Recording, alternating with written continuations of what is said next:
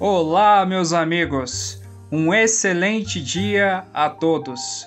O meu nome é Pedro Bruno e faço parte do grupo Clarear.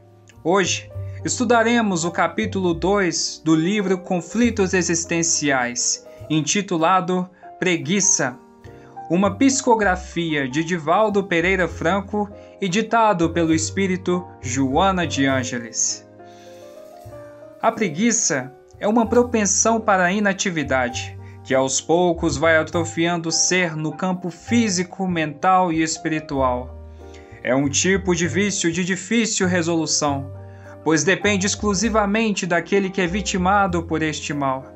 Dentre suas características está a busca incessante pelo repouso, o raciocínio lento e as longas horas de sono em quartos escuros com as cortinas bem fechadas.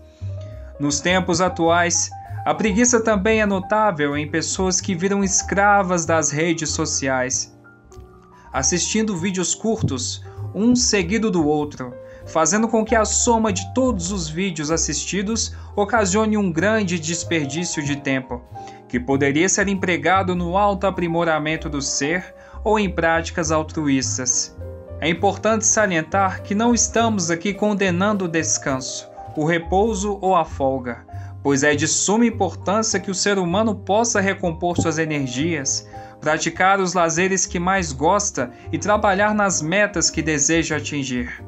No entanto, quando o repouso é excessivo, quando se observa a inatividade e a complacência nesse estado, é notável que este indivíduo está doente, necessitando assim de um suporte das pessoas mais próximas pois o ser integral, no estado de inércia, vai morrendo aos poucos.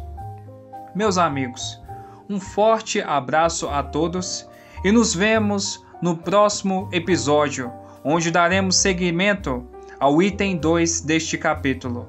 Até a próxima!